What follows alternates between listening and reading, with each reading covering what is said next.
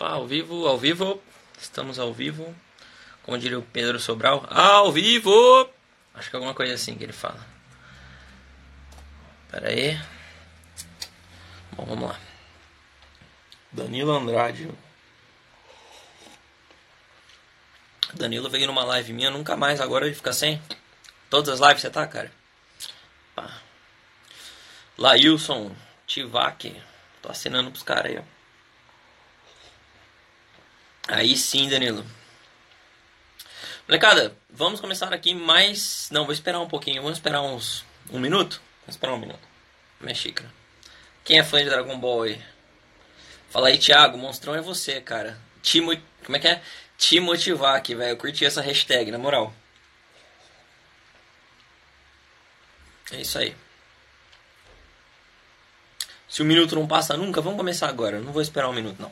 Vamos lá. Então, galera, bem-vindos aqui ao Q&A, Q&A que eu faço toda semana. É um projetinho aqui no meu Instagram em que eu respondo as dúvidas do pessoal que elas me mandaram durante a semana.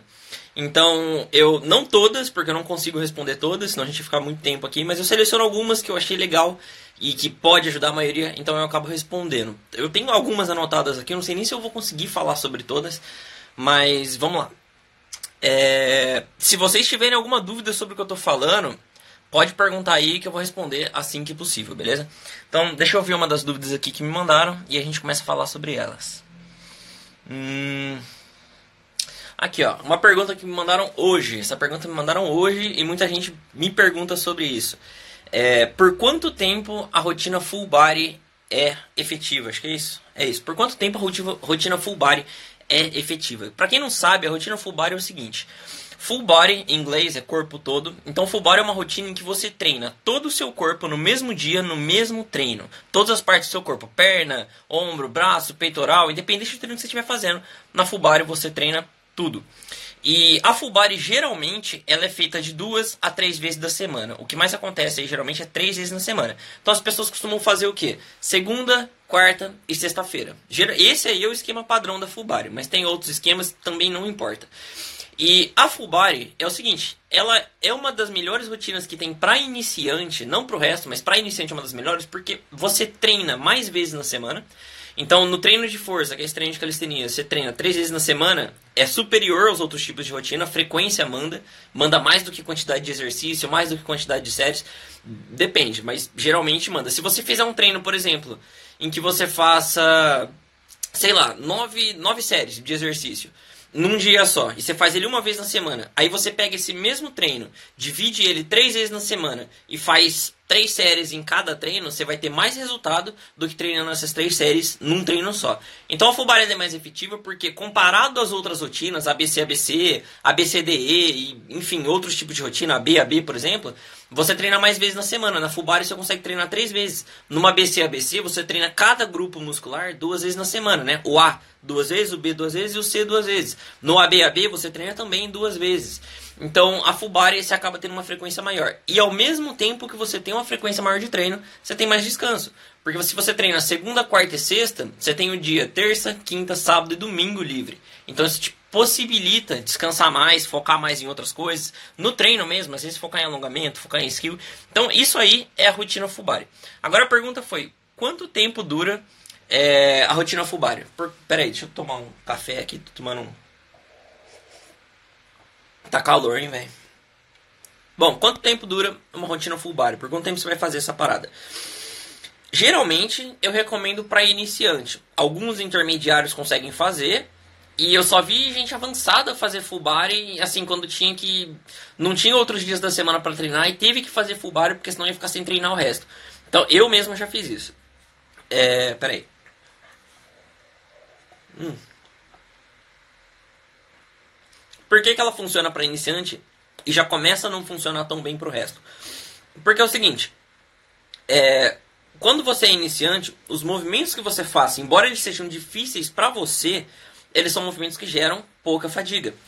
E por eles gerarem pouca fadiga, você consegue levar de boa. Você faz um treino com o seu corpo inteiro, tem até bastante exercício, é um treino mais longo, body.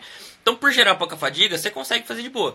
Mas conforme você vai ficando mais avançado, por mais que você aguente mais treino, os exercícios vão gerando mais fadiga. E como eles geram mais fadiga, essa parada descansa mais. E a full body, por você ter uma frequência maior e por, pelo treino ser mais extenso, por você treinar todo o seu corpo, toda essa fadiga ao mesmo tempo pode ser uma coisa prejudicial, pode atrapalhar na sua recuperação. Pode ser que os dias que você tem de descanso não sejam suficientes para você recuperar a sua musculatura e recuperar o seu sistema nervoso. Então, geralmente a full body para de funcionar depois que você é iniciante, entendeu? Mais ou menos isso aí. É, porque é o seguinte, é, precisava ter explicado a teoria aí da fadiga e, e desempenho, né? Porque é o seguinte, quando você está treinando, duas coisas são geradas: aumento de desempenho e fadiga. Então, você treinou agora. Assim que você acabou de treinar, você já teve um aumento de força. Você já está mais forte. Beleza. Aí, é... só que por que, que você não vê isso assim que você acabou de treinar? Você não está cansado na hora que você acabou de treinar? Ao mesmo tempo, então, com esse aumento de desempenho, é gerado fadiga muscular. Então, essa fadiga, ela mascara o seu aumento de desempenho e não mostra os ganhos que você teve no treino que você acabou de fazer. E essa fadiga, às vezes, ela não é dissipada na hora, depois que você dorme, no dia seguinte. Essa fadiga, às vezes, ela dura um, dois, três dias, depende do treino que você fez. Então, na full body, eu treinei hoje. Push, por exemplo. Treinei plancha, treinei flexão. Na quarta-feira eu vou treinar de novo. Só que na quarta-feira pode ser que essa fadiga ainda não tenha sumido. E pode ser que ela ainda esteja alta.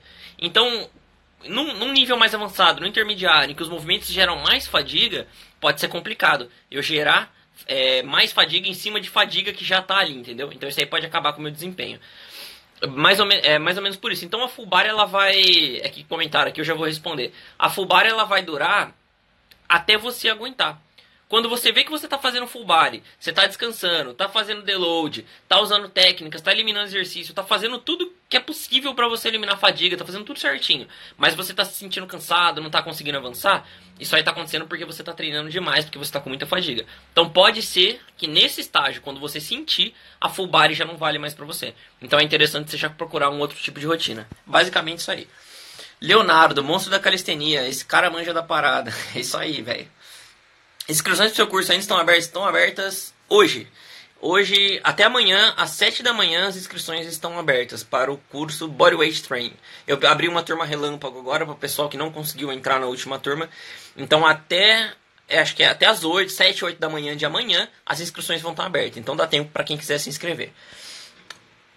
É... Vamos lá, então, para a próxima pergunta. Deixa eu ver uma pergunta aqui. Ó, essa aqui é inter... Não, essa aqui não. Essa aqui é mais pra calistênico. Esquece. Então, vamos lá. Dor no ombro. O que fazer? A famosa dor no ombro da calistenia. Vamos ver isso aí. Cara, dor no ombro, ela dor nem sempre está associado à lesão. Dor pode significar outra coisa e pode ser que você esteja com lesão ou propensão à lesão e ainda não esteja sentindo dor. Então a dor nem sempre está associada a esse tipo de coisa. Mas, na maioria dos casos, geralmente você está com dor porque você está ou desenvolvendo uma tendinopatia, ou desenvolveu, ou é alguma outra coisa. Então é, é legal você ficar aí a espreita, observar, tá? Não é legal você treinar é, com movimentos que piorem o seu exercício. Mas vamos começar do começo. Dor no ombro, o que, que você vai fazer? Primeiro vamos começar sobre precaução. Primeira coisa que tu faz para evitar lesão, aquecimento. O começo do seu treino, tu tem que se aquecer, velho. É, o aquecimento muita gente pensa que é só para você ficar quente, para te preparar pelo treino. Não. O aquecimento ele serve para aquecer as suas articulações, a sua musculatura, para que o seu corpo não faça nada estranho durante o treino e você consiga treinar de boa. Porque às vezes o seu corpo cansado, o seu corpo não aquecido, ele acha que está fazendo alguma coisa que ele não tá. A sua musculatura acha que vai fazer uma parada. E aí ela, ela faz uma parada diferente que não era para fazer durante o movimento que você está executando. E aí pode ser que por um movimento esquisito, que a gente chama, você acabe lesionando. Então o aquecimento serve para mostrar para seu corpo que você vai praticar atividade física, que pra, é, é para ele agir ali nos conformes. O aquecimento serve pra, pre, como precaução de lesão. Então é interessante, é recomendado você dar ênfase no aquecimento. Tá? Você não, muita gente pula o aquecimento. Essa é a pior coisa que você pode fazer. Ah, eu conheço várias pessoas. Eu vou treinar em alguma praça, em algum lugar, conheço a molecada lá. E os caras já chegam correndo, pula em barra, já começa a fazer as paradas, nem aqueceu. Aí depois lesiona e vem falar assim, ó, oh, calistenia é o esporte que mais lesiona. Isso aí já é até clichê. Calistenia não é o esporte que mais lesiona. Calistenia é o esporte mais sem preparo do, do universo. Então, aqueça. Aquecer é a, é a primeira coisa que você tem que fazer para evitar lesão, beleza? É, segunda coisa que você tem que fazer para evitar lesão, o restante da sua vida em relação ao seu treino. É, alimentação, a sua alimentação, se ela não estiver boa, isso pode gerar é, algum tipo de lesão. Se você não dorme direito, se você está com altos níveis de estresse, se você tem má postura e você não cuida disso.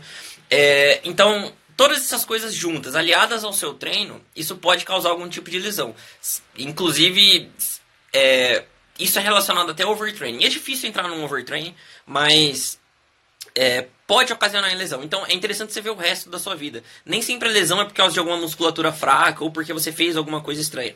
O resto da sua vida também influencia nessa parada. Então é interessante você ter uma boa nutrição, você dormir bem. Como é que faz para dormir bem? Dorme cedo e acorda cedo, você vai dormir bem. Você tem que se sentir descansado. 7 ou 9 horas. É, tem, tem gente que fala, né? Vou dormir 7 ou 9 horas. Cara, se eu dormir 10 eu fico cansado, se eu dormir 7 eu fico cansado. Eu tenho que dormir entre 8 a 9. Então experimenta. Você tem que saber o quanto você tem que dormir para você ficar descansado. Enfim, sua vida tem que estar de boa. Senão isso também influencia no seu treino. E o treino também influencia na sua vida. Então é uma parada mútua e pode quanto pior tiver as coisas para você, pior vai ficar. Se você não der um jeito nisso, entendeu? Então, essa aí é outra parada. Agora, se você tá com dor no ombro, você já tá com dor no ombro, mesmo cuidando das precauções, isso pode acontecer, tá? Às vezes é uma fatalidade, aconteceu, você vai ter lesão. Mas você tá com dor no ombro, o que, que você faz? Você tá com dor em alguma outra articulação. Primeira coisa que você faz, não pare de treinar. Muita gente, ah, tô lesionado, eu vou parar de treinar. Não pare de treinar quando você tiver com dor. É, o que você vai fazer é, por exemplo, você lesionou o ombro, você vai parar de treinar abdômen, você vai parar de treinar perna, você vai parar de treinar outras coisas que não provoquem algum tipo de dor no ombro? Não, você vai continuar treinando. Então, recomendação: continua treinando, faz tudo o que não provoca nenhuma piora na sua lesão. Se você machucou o ombro e você sente dor para fazer flexão, coloca um outro exercício de push em que não sinta dor no ombro e mesmo que esteja longe do seu objetivo, coloca um outro exercício e continua treinando com esse outro exercício que não provoca a dor no ombro, entendeu? Não, não é recomendado você parar de treinar quando você estiver lesionado. É recomendado você continuar, porque se você parar, isso pode gerar atrofia muscular, e aí para você recuperar depois é mais difícil ainda. Então, com você treinando, fica até mais fácil de fazer a recuperação. Essa aí é a primeira coisa e é essencial. É... Agora, se você só tiver com uma dor e assim, porque assim, quando você está treinando pesado muito tempo, pode ser que suas juntas comecem a doer. É, então, se esse for o caso, isso aí não é uma lesão ainda, tá? É uma, eu diria que é uma pré-lesão. Então é interessante você pegar um pouco mais leve no treino, talvez tirar uns dias a mais de descanso. Quando eu digo pegar um pouco mais leve, eu quero dizer diminui um pouco as progressões. Então, sei lá, você faz flexão arqueiro, que já é uma parada mais pesada para iniciante. Faz flexão normal, faz flexão diamante, faz uma parada mais leve, que não doa na lesão e que vai habilitar você a se recuperar. Então, basicamente isso aí. Agora, o único jeito de você recuperar a lesão, tudo bem, você não parar de treinar vai ajudar a não piorar, você pegar um pouco mais leve vai ajudar a dor sumir, beleza. O único jeito de você tratar a lesão é fortalecendo a parada que está zoada. Se for tendão, você vai ter que fazer alguns exercícios específicos. Se for musculatura, você vai ter que fazer alguns exercícios específicos. Geralmente, tá? Isso aqui é só título de informação, não vou ensinar como é que faz isso aqui. Mas geralmente, é, com repetições de 30 a 50 você consegue tratar uma lesão sem chegar à falha, sem chegar perto da falha. Você não pode nem sentir que você está quase, ah, daqui 5 repetições eu falho. Não. Para você tratar a lesão, 30 a 50 repetições sem chegar perto da falha.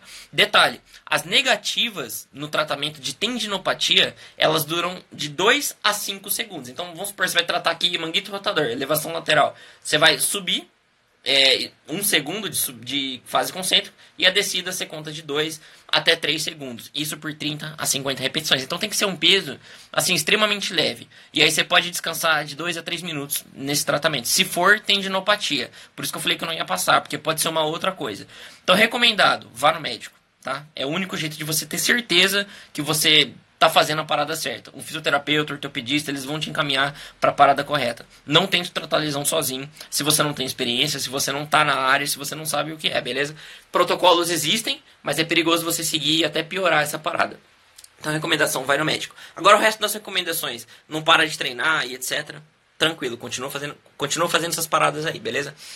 Vamos pra não, agora eu vou responder a pergunta do Alexandre SW15. É normal ficar abaixo de 10% de BF mesmo comendo muita caloria? Alexandre, foi você que me perguntou se ficar em 8% de gordura era prejudicial? Alguém me perguntou essa parada aí. Se for você, não, me fala aí. Mas enfim, ficar 10%, 10 de gordura, mesmo comendo muita caloria? Sim. É, normal, depende do seu tipo físico. Às vezes você queima mais caloria do que, do que você consome. Tipo, tem pessoas que eu conheço, aquelas pessoas que são. As pessoas dizem que são ectomorfo, elas queimam bastante caloria. Então, mesmo comendo bastante besteira. Isso aí é o metabolismo acelerado. É, então, não tem problema. É o seu tipo físico. Você é assim, entendeu? Eu não consigo ficar muito tempo, muito bem, muito confortável abaixo de 10%. Por quê? Por causa do meu tipo físico. Eu tenho facilidade em ganhar peso. Eu tenho bastante músculo, é, eu até gasto bastante caloria por causa disso, mas eu tenho mais facilidade em ganhar peso. Então, pra mim, ficar abaixo de 10% é uma coisa prejudicial, não é uma coisa que o meu corpo. É, como é que fala? É, o meu corpo nasceu assim, entendeu? Então, como eu tenho facilidade para ficar acima, 10, 11% ali, é ali, eu acho que é o limite ali onde eu consigo ficar de boa, entendeu? 10% de gordura, 11 às vezes. Ficar abaixo disso, consigo chegar abaixo disso? Consigo. Natural? Consigo. Com a dieta do jeito que eu faço, contando caloria? Consigo. Preciso intensificar um pouco a dieta, preciso começar a fazer um pouco de cardio, beleza. Mas pro meu estilo de vida atual, eu não tô vivendo de atletismo hoje, entendeu? Eu tô, tô ensinando, eu tô fazendo outras coisas, é, eu enfim, o meu estilo de vida hoje não permite esse tipo de coisa.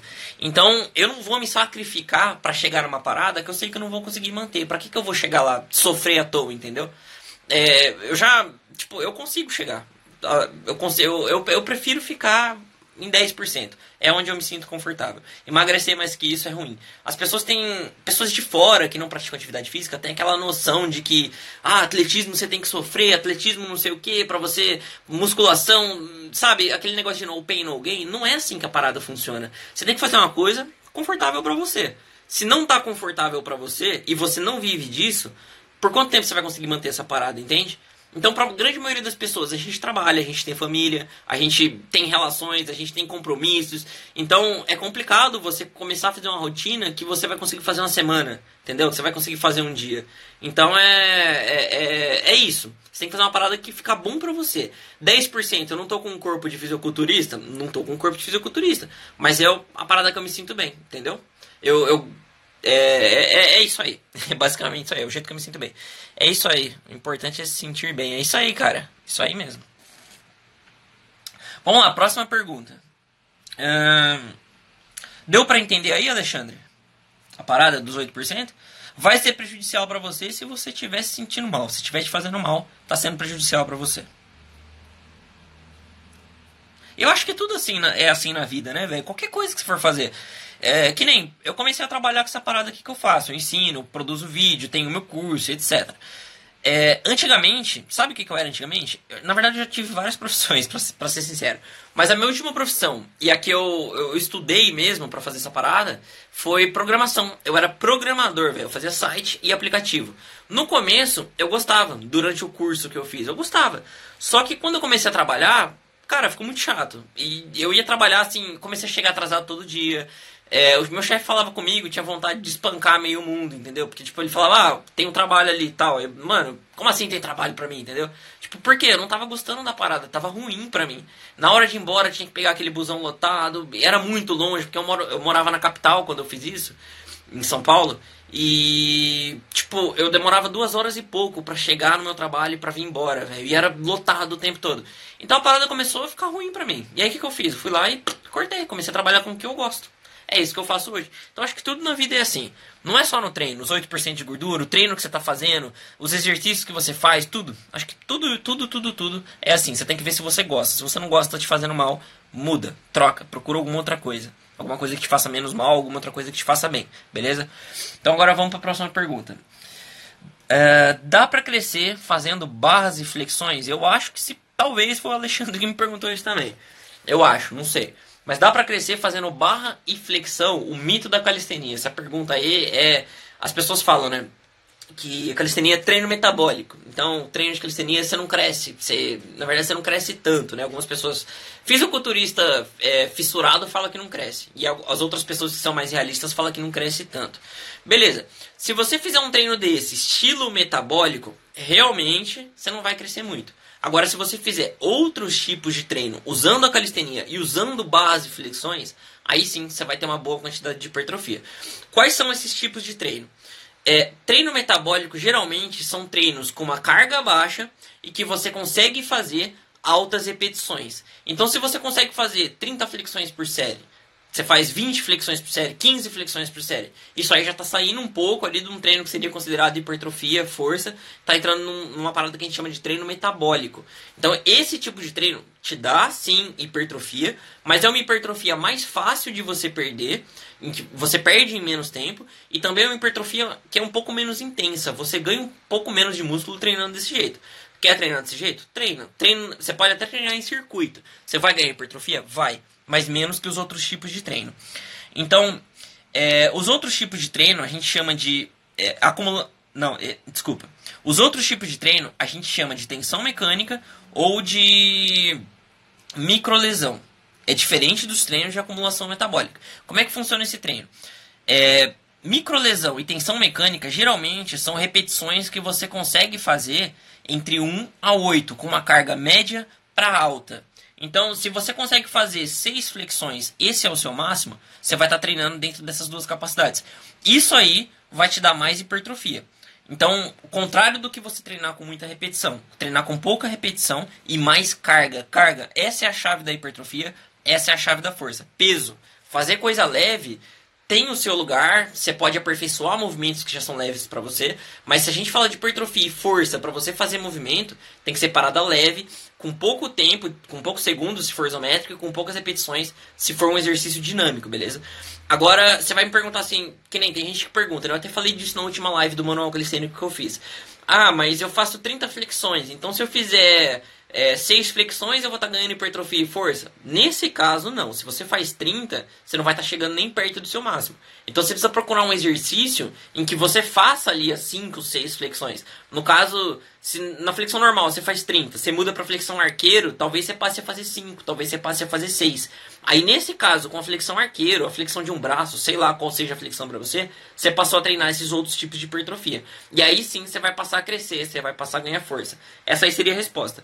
Então, você tem que pensar, se você começou a treinar hoje, hoje, seu máximo é 5 flexões normais.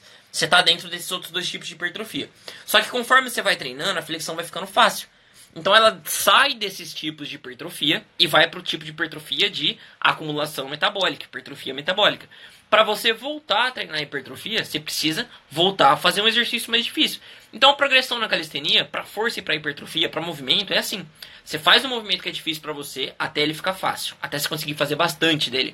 Quando você conseguiu fazer bastante, você troca para um movimento mais difícil para que você volte a fazer pouco. Aí você continua fazendo pouco até fazer bastante. Aí você volta, faz pouco. Desse jeito você vai ganhar hipertrofia e força. Então, sobre a sua pergunta, dá para crescer fazendo barra e flexão? Sim, desde que você esteja dentro dessas, dessas coisas que eu falei agora, dessas características.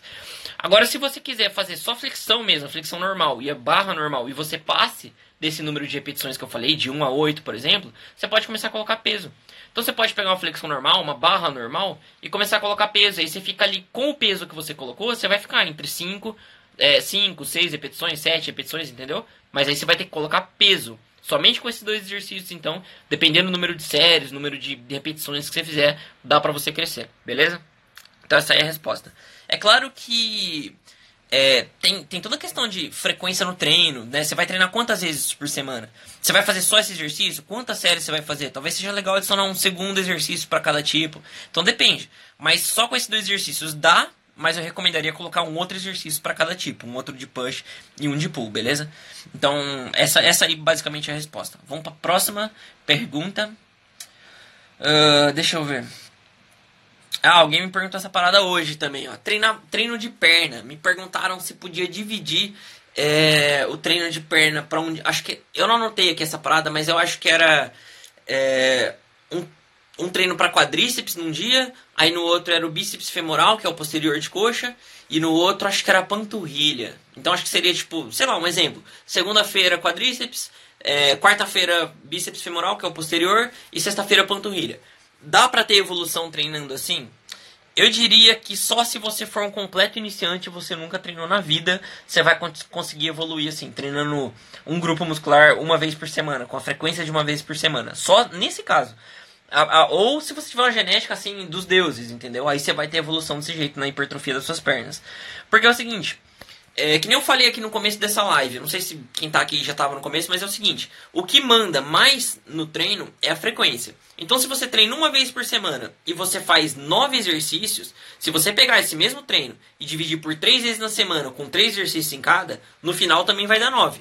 Mas você vai ter mais resultado do que treinando um dia só. Porque a frequência manda. A frequência ela fica, acaba ficando acima do volume é, em questão de força e hipertrofia.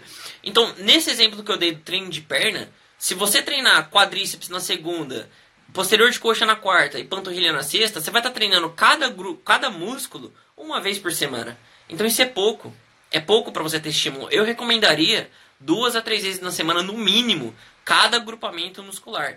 E isso você pode fazer. Você pode ter um dia específico para treinar perna, né? Ou dois ou três dias específicos, no caso. Você pode colocar junto com o seu treino superior.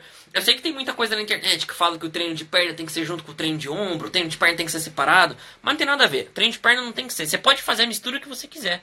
Que nem eu falei aqui, tem que ser bom para você. Você pode treinar bíceps com, com perna? Você pode treinar bíceps com perna. Se, se, claro, você vai. Tô falando de exercício isolado. Vamos pegar um composto. Você pode treinar supino, flexão com, com agachamento? Você pode treinar no mesmo dia se você quiser. Não tem problema. Entendeu? Então, é, isso aí vai te dar resultado, desde que você observe frequência, que é quantas vezes você treina na semana, você observe volume, que é a quantidade de séries e repetições, e a carga que você usa, é um multiplicado pelo outro, e a intensidade dos exercícios tá? que seria a carga que você usa nos exercícios. Então você pode fazer a mistura que você quiser. Agora, sobre a pergunta, treinar uma vez por semana cada músculo, não, isso aí não é interessante para hipertrofia. Você teria que treinar de duas a três vezes para você ter um desenvolvimento mais legal, beleza? É, deixa eu ler, alguém me perguntou uma coisa aqui, peraí. Quando eu sei que está na hora de adicionar carga? Cara, é... Calma aí, calma aí. Vamos lá, vamos uma coisa por vez. Quando que você sabe que você tem que adicionar carga no exercício? No caso, se fosse calistenia, seria você trocar de progressão, certo? Então você estaria fazendo tuck planche, você teria que fazer uma advanced tuck planche. E no caso da academia ou de algum exercício com peso, seria tipo sair de 5 kg para 6 kg, basicamente isso. Então, quando é que você sabe que está na hora de você trocar de carga? É... Tem uma parada no treino que se chama progressão de carga. Como é que funciona? Quando a gente está treinando, o nosso corpo ele se adapta a determinada tarefa com o intuito de ficar efetivo naquela tarefa. Então imagina crianças, quando elas não sabem escrever ainda, elas vão para a escola e elas começam lá a, a, escrever. Então elas pegam um caderninho lá que tem as letrinhas, elas começam a contornar. No começo elas contornam tudo torto. É, aí com o tempo elas vão contornando certinho. Vai passando o tempo, sai esse caderninho com os contornos, elas só repetem as letras. Tem uma letra demonstrando em cima, elas começam a repetir.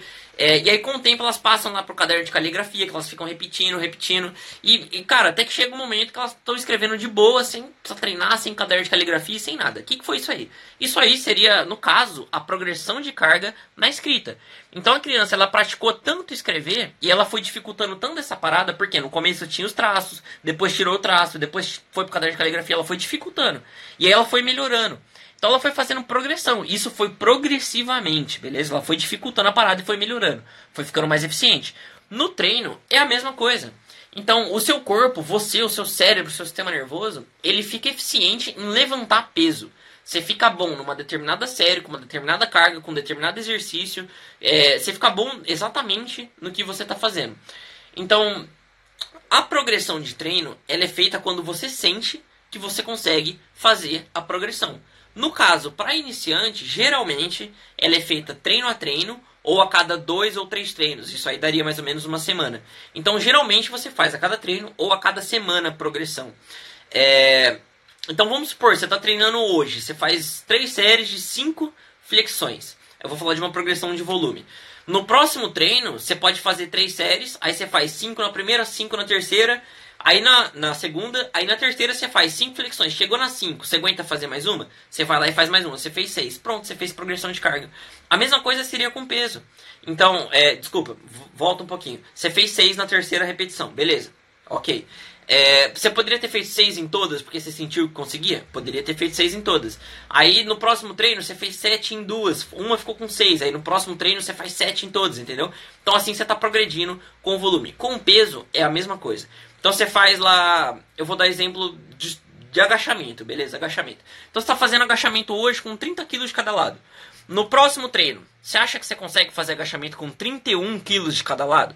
Se você conseguir, ótimo, faz lá a progressão de carga, beleza? Você vai estar tá progredindo, você vai estar tá ganhando mais hipertrofia, mais força, e isso é até recomendado. Ah, mas é só um quilo. É um quilo a mais. É um quilo a mais do que você treinou no último, você progrediu, parabéns. 31 mais 31 dá 32 quilos, é 62 quilos, antes você fazia com 60. Então você progrediu, entendeu? Mesmo que seja um quilo, de um quilo em um quilo, imagina se você faz um quilo por dia, se você treina todo dia em um ano. Você vai estar tá levantando no final do ano o quê? 365 quilos? Então é muita coisa mesmo que seja um quilo, beleza? Então a progressão você faz quando você sentir que ela deve ser feita. Agora a dúvida do Eduardo Silva, 2018, JC, nome grande. Vamos lá. Treinar duas vezes por dia, tem algum problema? Cara, depende o que você está treinando. É. Depende. Se você faz. Ai, como é que eu vou responder isso? Deixa eu ver. Deixa eu pensar, peraí, me dá um tempinho aí. Vamos lá. É... Se você está dividindo o seu treino atual em dois, você está treinando uma parte de manhã e uma parte à noite por causa de tempo, é o tempo que você tem para treinar, isso aí é até recomendado. Isso aí até faz bem. Tem um estudo que eu vi com garotas, com mulheres, na verdade, levantadoras de peso, elas treinavam powerlifting e elas tinham estagnado no treino. E uma das medidas que elas tomaram, na verdade, a medida que estava avaliando nesse estudo era, era elas dividirem o mesmo treino em dois. Então elas fizeram metade do treino de manhã e passaram a fazer metade à noite. Elas já treinavam há muito tempo, elas já eram avançadas em levantamento de peso. Esse estudo concluiu que ao fazer isso, elas voltaram a ter um progresso que elas já não tinham há muito tempo. Então, se você está com o seu treino regulado e você está dividindo ele em dois, isso aí pode ser uma arma para você voltar a evoluir. E aí, nesse caso, não teria problema.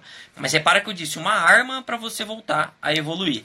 Eu não queimaria cartucho à toa. Eu usaria isso se fosse um problema de tempo e se eu tivesse estagnado. Agora, se eu não estagnei, é bom você ter cartuchos para usar, porque essa ainda nem é a única técnica.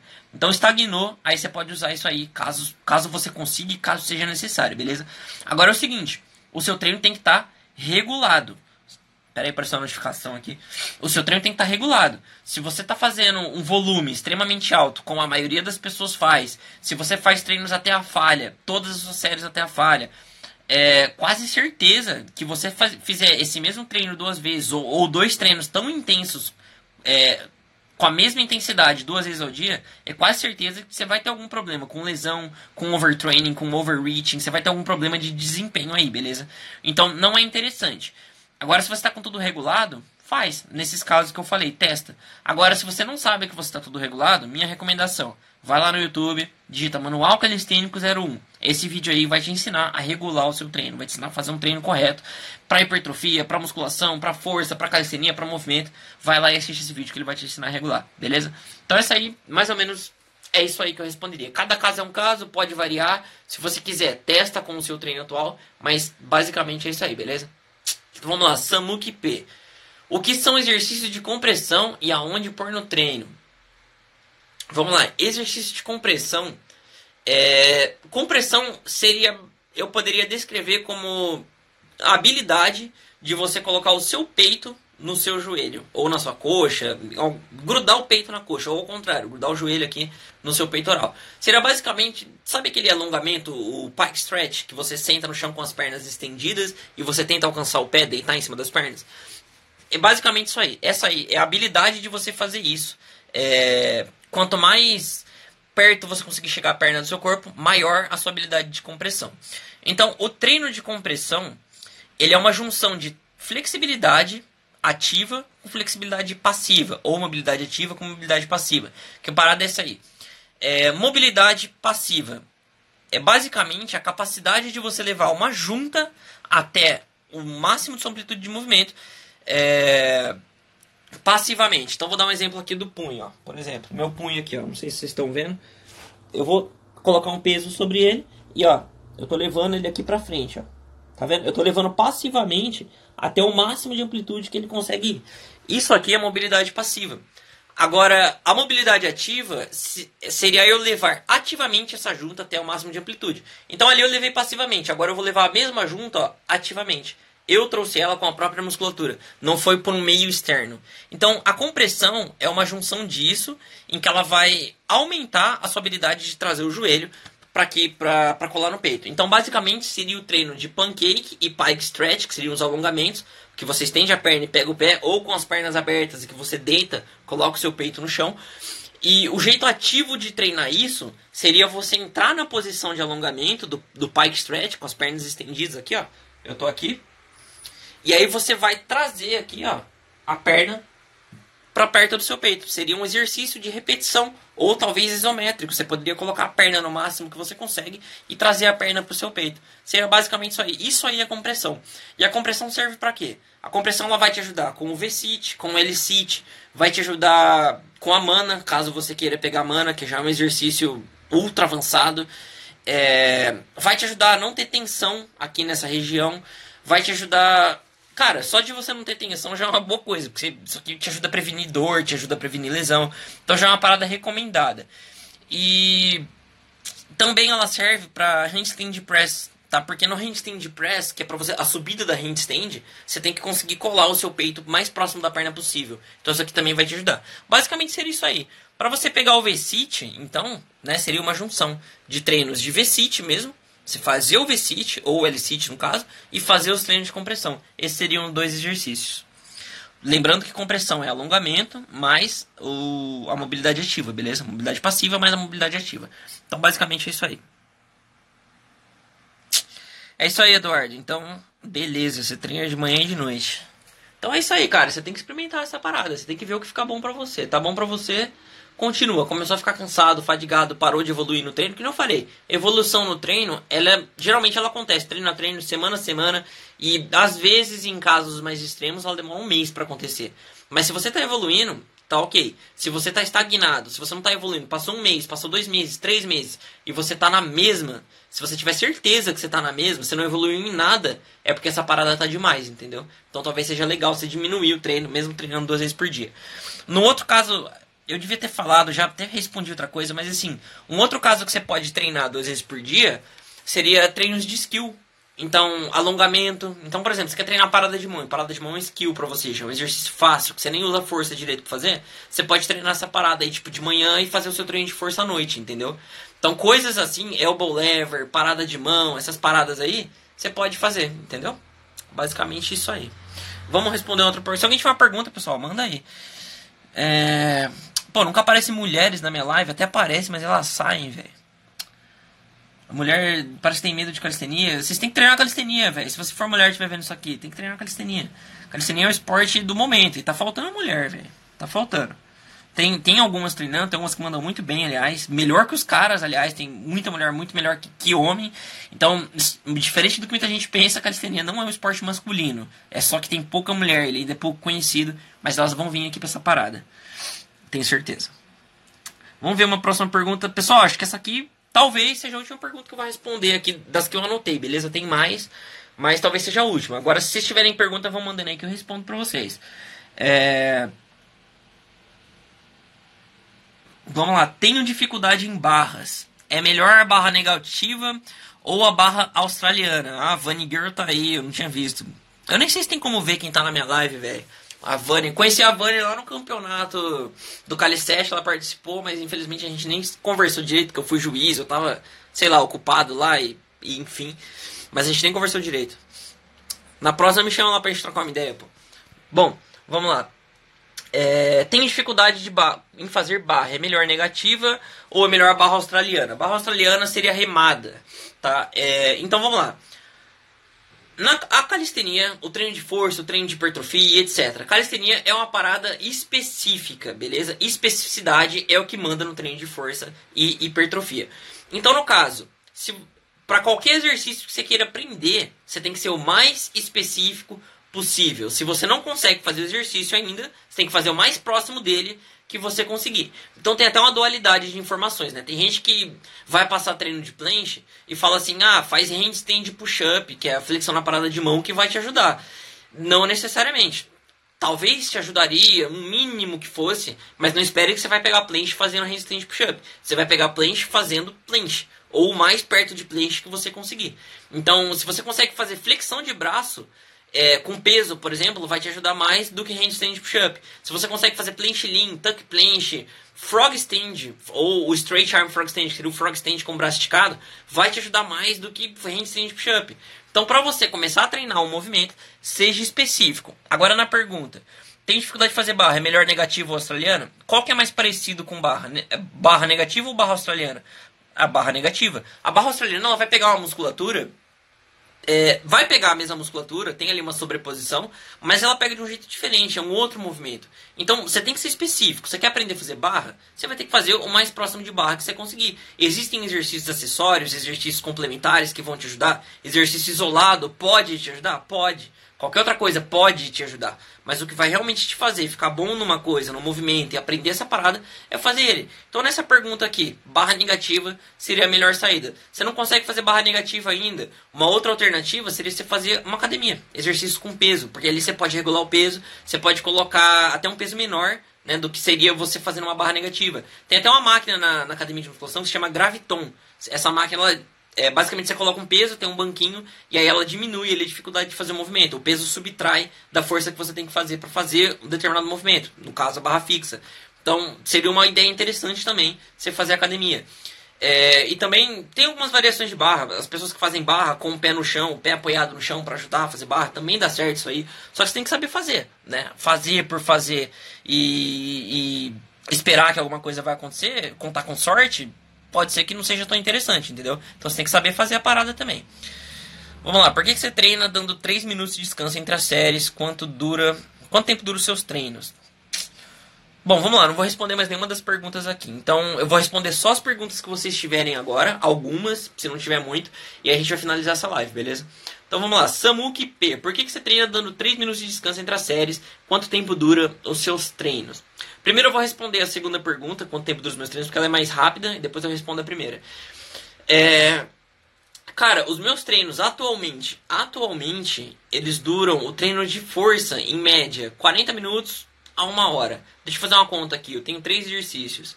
3 minutos de descanso em cada, é, 3 vezes 3, 9, 9, 18, 27. Cara, dá uns 30, 40 minutos, beleza? Por aí, mais ou menos isso aí. É, se eu tivesse fazendo uma full body, e não tivesse usando nenhuma técnica de parry sets, nada, se eu estivesse fazendo uma body, duraria talvez é, uma hora, talvez 40 minutos a uma hora, talvez um pouco mais, entendeu? Mais ou menos isso. Mas o meu treino dura por aí. 30 minutos a 40 minutos, só o de força. Porque eu também tenho uma ênfase, no, tem a parte do aquecimento, eu tenho uma ênfase em skill, que eu tô, ultimamente eu tô apaixonado por parada de mão, então eu tô treinando bastante. No final do treino, eu também gosto muito de flexibilidade, então eu faço uma rotina de flexibilidade, mobilidade. É, eu ainda tô fazendo treinamento de prevenção de lesão é, pro meu ombro e pro meu punho, porque para quem não sabe, um tempo atrás eu machuquei o ombro e o punho, eu mesmo tratei essa parada, tá ok já, já tá funcionando bem, não tô mais sentindo nada, beleza. É, era uma tendinopatia ainda no, um grau, no primeiro grau, não tava nada sério. Mas depois que você trata uma lesão, é interessante você continuar fazendo os exercícios de fortalecimento para que essa lesão não tenha, tenha menos chance de voltar. Então eu ainda estou fazendo essa parada.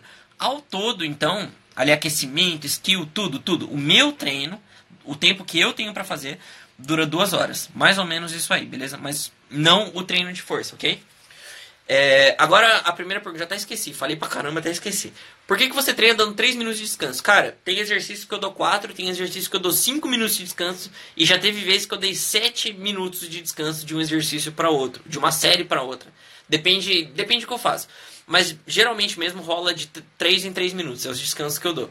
Por que, que eu dou esse descanso? Porque é o seguinte: o nosso corpo ele tem sistemas de energia. E o sistema de energia predominante que a gente usa para exercícios de força e de longa duração, desculpa, exercícios rápidos de longa duração, que são exercícios, caramba, para exercícios de rápidos, de curta duração, que são os exercícios de força, a gente usa predominantemente o sistema de energia de fosfocreatina. E para é, então é basicamente assim, você treina, esse sistema é gasto e aí você descansa para você repor essa energia, essa moeda energética que você usa para fazer os seus treinos. Quando ela estiver reposta, você pode voltar a fazer exercícios que você vai conseguir fazer ali com a mesma intensidade. É o que faz a sua produção de força. Então, nesse caso, 3 minutos de descanso é, tem alguns estudos que indicam que, em média, varia de pessoa para pessoa, 99% da, da, sua, da sua energia, dessa moeda energética que você usa para treinar, vai estar res, reposta nos seus músculos. Então, por isso que às vezes eu descanso 4, 5 minutos, porque estudos indicam que geralmente, dependendo da pessoa, 99% vai estar reposto. Então, tem dia, tem vezes, depende do treino que eu estou fazendo, do momento da minha vida que eu tô, que eu preciso de um pouco mais de descanso. Então, às vezes eu faço 4, às vezes eu faço 5 minutos de descanso, entendeu? Mas 3 minutos seria o mínimo para um treinamento de força, não os outros tipos, para um treinamento de força, que eu daria para você poder recuperar essa moeda energética, beleza? Aí tem a ver com creatina, com, com, fósforo, com fósforo, né? Tem a ver com, com outras paradas, essa produção de energia. Que eu já não vou entrar muito aqui, que senão vai confundir. E também porque a gente já está encerrando a live. Se vocês tiverem alguma outra pergunta, eu vou responder só mais uma se alguém tiver. Então façam essa pergunta aí agora, senão a gente já vai encerrar aqui, beleza? Faça musculação, isso pode atrapalhar na calistenia. Vani, é... Não, não pode, na verdade pode e não pode. Depende do que você está fazendo. Eu acho que eu respondi isso para alguém hoje. Eu acho. É... Que é o seguinte, tem gente que faz um treino de musculação inteiro e depois faz um treino de calistenia inteiro. Por que, que as pessoas fazem isso? Porque elas acham que a calistenia é uma parada diferente. Elas acham que a calistenia não tem a ver com levantamento de peso, que você simplesmente tenta movimentos até eles saírem e que talvez eles cansem de uma forma diferente, embora elas sintam cansaço, as pessoas acham que eles cansem de uma outra forma, que não tem nada a ver com treino de musculação. A real é que contração isométrica, contração é, fase concêntrica, fase excêntrica, contração muscular é contração muscular. Então, no nível básico, se você está treinando calistenia ou se você está treinando levantamento de peso, está fazendo um exercício na academia, a contração muscular é contração muscular. Você vai ter um desenvolvimento de força e de hipertrofia proporcional à carga, o volume e frequência do exercício que você está fazendo. Independente se é um exercício de calistenia ou não. Então, se você faz um treino inteiro de calistenia e ainda faz um treino inteiro de musculação, sim, isso talvez isso aí pode estar prejudicando e muito o seu progresso. Talvez você não tenha avançado o tanto que era para você ter avançado, porque você está fazendo os dois, entendeu? É, nesse caso. Agora, a, a musculação ela pode ser usada para potencializar treinos de calistenia, os treinos de força, se você souber usar. Se você souber combinar. Por exemplo, tem vários exercícios. Nossa, meu nariz tá, tá excelente aqui. Tem vários exercícios que você pode fazer na musculação que vão te dar mais força, que vão te ajudar, que vão fortalecer você pro treino de calistenia. Por exemplo, é, tem um exercício que chama pull down ou acho que era pull lat na academia, em que você pega a barra aqui ó, e faz assim para baixo, faz esse movimento aqui. Não vou usar muito termo técnico, senão complica. Mas você faz isso aqui, ó. você pegou uma barra na polia e faz com o braço para baixo, com os dois braços, beleza? Esse exercício aqui, ele vai ativar predominantemente a sua dorsal e é uma ativação parecida com a ativação que você tem no front lever. Então, se você ainda não consegue fazer o front lever e você está treinando alguma progressão, pode ser interessante você combinar esse exercício com uma progressão de front lever para te ajudar com essa força que você precisa. Então, no caso, eu montaria um treino de calistenia, puramente de calistenia, e aí, se precisasse, se você quiser, se você souber fazer, substitui um dos exercícios por um exercício de musculação, que vai te ajudar naquilo que você quer pegar na calistenia. Então, no caso, minhas recomendações são dois exercícios de cada tipo. Dois de punch, dois de pull, dois de legs, dois de core. Você pegaria um exercício de calistenia e um de musculação a ver com seus objetivos, beleza? Planche, por exemplo, planche dá pra você treinar na academia. Tem gente que faz é, multi press no banco, né? Que deita no banco e faz lá com o pezinho, o alter. Dá pra você fazer banco na, na máquina de Smith, que é a máquina de banco. Dá pra você treinar planche na máquina de agachamento, a máquina de Smith, entendeu? Então, só, sabendo fazer dá. Uma recomendação, vai no meu canal do YouTube, você não vai se arrepender. Digita lá, Manual Calistênico 01 essa parada aí vai te ensinar a treinar para os movimentos de calistenia. Vai lá que tá tudo organizado, eu te ensino calistenia do zero, como que você organiza o seu treino, quantos exercícios você escolhe, séries, repetições, descanso, técnicas de treino para você evoluir. Cara, tem tudo lá nesse vídeo. Manual Calistênico 01. É o primeiro vídeo que eu lancei no meu canal. Tem bastante gente vendo. É, já, assim, é o vídeo mais. É, como é que eu falo? Mais, que mais tem visualização, mais curtido do meu canal. Garanto que você não vai se arrepender. Qualquer dúvida, pode deixar lá nos comentários, pode é, me mandar mensagem no Instagram, enfim, assiste lá que, você vai, vai saber essa resposta aí disso que você me perguntou, da academia e da, da calistenia, e vai saber mais, mais do que isso, além disso. Qualquer coisa, tamo aí, beleza? É, olha lá, hein, galera. Vamos lá, eu vou dar uma. Vou, Samuque aqui, ó. As últimas duas dúvidas, beleza? Agora é sério, últimas duas dúvidas, eu não vou responder mais nenhuma, beleza? Vamos lá. Samuki. Como alcançar os macros mais facilmente, sabendo da dieta flexível? Cara, a dieta é flexível. Deixa eu ver se tem café aqui ainda. A dieta é flexível. É, você vai comer assim, até um certo nível de gordura, se você estiver secando, por exemplo, ou estiver ganhando peso, ganhando músculo, você pode, basicamente, você pode comer comida normal. A partir de um certo ponto, quando você for ficando mais perto do limite de ganhar peso ou de perder peso, aí você já tem que começar a dar uma intensificada na comida. Então você tem que comer umas coisas mais é, natureba, que eu diria, né? Umas coisas mais comida de verdade. Batata, arroz, feijão, não precisa nem ser integral, normal, tipo arroz mesmo. Mas assim, sem muita coisa industrializada, sem muito óleo, sabe? Sem muito temperinho, sazon, sem, sem essas paradas. Comida de verdade mesmo, comida, tá? Coisa que Deus nos deu aí. Então, é é mais ou menos isso aí que você tem que fazer. Agora, sobre alcançar os macros, a dieta é flexível. Você consegue alcançar macro comendo traquinas? Você consegue alcançar macro comendo traquinas. Você tem que. Eu, como é que eu faço? Eu não gosto de ter uma dieta fixa. Eu gosto de comer de acordo com o dia. Então, eu vou comendo e vou anotando meus macronutrientes lá, entendeu? Eu vou batendo durante o dia. Sei lá, ontem teve macarrão, eu comi macarrão ontem. Hoje já teve arroz, feijão e filé de frango. Foi o que eu comi hoje no almoço, entendeu? Então eu vou bater nos macros. É basicamente assim. Agora, depende do seu objetivo, depende da sua fase. Que nem eu falei, eu não gosto de ficar muito seco. Eu tô num, num, numa porcentagem de gordura aqui que eu posso me dar o luxo de comer um pouco mais de besteira. Então eu como um pouco mais de besteira, mas continuo batendo os macros. Não é porque eu fui comer um sorvete com a minha, com a minha namorada que eu deixei de bater macro, entendeu? Eu continuo fazendo essa parada. Então é basicamente isso, a dieta é flexível. Come se quiser fazer marmita, faz. Se não quiser, não faz, entendeu? A dieta, ela chama flexível porque ela tem que se, se encaixar no seu, no seu padrão de vida. Então você tem que comer da, da forma que você consegue, beleza? Como ter uma melhor explosão para, para, para esportes e etc. Treino body três na semana, onde eu posso colocar os cards para melhorar minha capacidade física. Cardio, eu falei sobre cardio aonde, velho? Eu falei sobre cardio no último vídeo. De, eu acho que eu falei sobre cardio nesse último vídeo aqui do, Q&A que eu faço, Q&A que eu faço na semana. Dá uma olhada lá no episódio 1, tem no YouTube, tem aqui no Instagram, mas dá uma olhada lá que eu respondo isso de uma forma mais completa. Agora sobre explosão é o seguinte, é, lembra que eu falei de especificidade? Você quer ganhar explosão, você tem que ser explosivo. Então você quer fazer flexão explosiva, o que, que você vai ter que fazer? Flexão explosiva, entendeu? Você quer, você quer ficar mais explosivo em um determinado exercício, barra, você vai ter que fazer o quê? Barra explosiva. É, agora uma, uma recomendação mais teórica.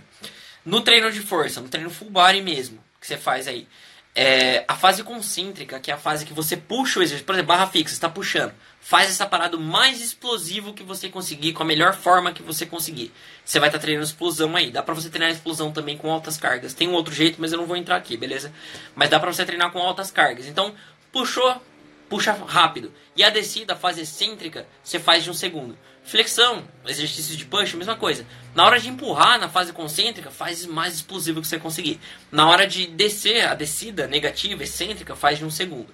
Aliás, esse aí é o jeito mais recomendado para você treinar força, tá? Não é fazer devagar, fazer, ah, fazer lentinho aqui a descida. O jeito para você treinar força para movimento explosivo na concêntrica e um segundo de excêntrica é o jeito mais, mais indicado, beleza? Não recomendo você fazer de outro jeito. Agora, se for hipertrofia, se for endurance, aí, enfim, tem inúmeros outros jeitos de você fazer, beleza? Lembrando, mantenha sempre a forma. Se você não puder fazer tão explosivo quanto você consegue, porque a forma fica ruim, então você vai fazer mais devagar. A forma vai ser sempre mais importante do que qualquer outra coisa no seu treino. Forma, sempre. O melhor que você conseguir, beleza? Então, basicamente isso aí. É, agora o cardio, uma explanada, vai. Vou, vou responder essa parada pra você. Cardio. É, cardio vai atrapalhar no seu treino. Basicamente isso. O único, único momento em que o cardio ajuda seria o LIS, que é um cardio leve, caminhada, por exemplo, ou algum outro esporte, algum, algum outro cardio tão leve quanto uma caminhada por 30 a 60 minutos ou mais que isso. Isso aí pode, pode te ajudar na recuperação. Mas se você não estiver bem e não souber colocar isso no seu treino, ele pode te atrapalhar também, pode diminuir os seus avanços no treino. Então é interessante você se avaliar isso aí, beleza? Mesmo assim, assiste outro vídeo lá que eu acho que eu dou uma resposta mais completa. Um outro uma outra coisa que você poderia usar carne seria perder gordura, né? É, mas também não recomendaria no começo. Primeiro eu recomendaria, começa a dieta, quando a dieta parou de funcionar. Lembra que eu, eu sempre falo de cartucho, mantenha cartuchos, não tenta começar tudo de uma vez. Jejum intermitente, é, é, baixar o carboidrato, cardio. segura, cartucho. Quando você chegou em, em algum lugar com o básico e ele parou de funcionar, aí você começa a usar os seus cartuchos para você conseguir chegar além, entendeu? Então cardio para emagrecer, eu usaria eu no final da dieta, só, beleza? Agora é mais ou menos é isso aí. Então, galera, é... espero que eu tenha sido claro. Semana que vem tem mais. Semana que vem gente, eu vou fazer um outro Q&A Vai ser toda semana, 3 horas da tarde. Semana que vem eu vou estar viajando. Eu vou ver como é que eu vou fazer essa parada. Eu vou tentar fazer num restaurante lá, no lugar onde eu vou estar. Talvez na casa onde eu vou ficar, não sei. Mas eu vou dar um jeito de fazer, beleza? Talvez eu faça na praia mesmo, sei lá. Eu vou pra praia, aliás. É... Mas vamos ver. Quinta-feira agora vai ter manual calistênico. Eu ainda não sei que horário vai ficar. Talvez o manual calistênico é lá no YouTube. Talvez eu faça 3 horas da tarde, talvez eu faça na sexta, talvez eu faça amanhã. Vou avisar aqui no Instagram, vou avisar no grupo do Telegram, beleza? É... Mas é isso aí. Então semana que vem a gente se vê aqui no QA. Nos vemos quinta-feira, beleza? É isso aí, galera. Espero que eu tenha ajudado de novo dessa vez. Tamo junto. Valeu. Cara, continuem praticando calistenia. Não importa a dificuldade. Se vocês acham que vocês não sabem a parada, continua. Continua, continua estudando. Não deixa de executar, vocês vão aprender as paradas, beleza? Então tamo junto. Jonathan entra bem na hora que eu acabo a live. Mas tudo bem. Beleza, galera. Valeu.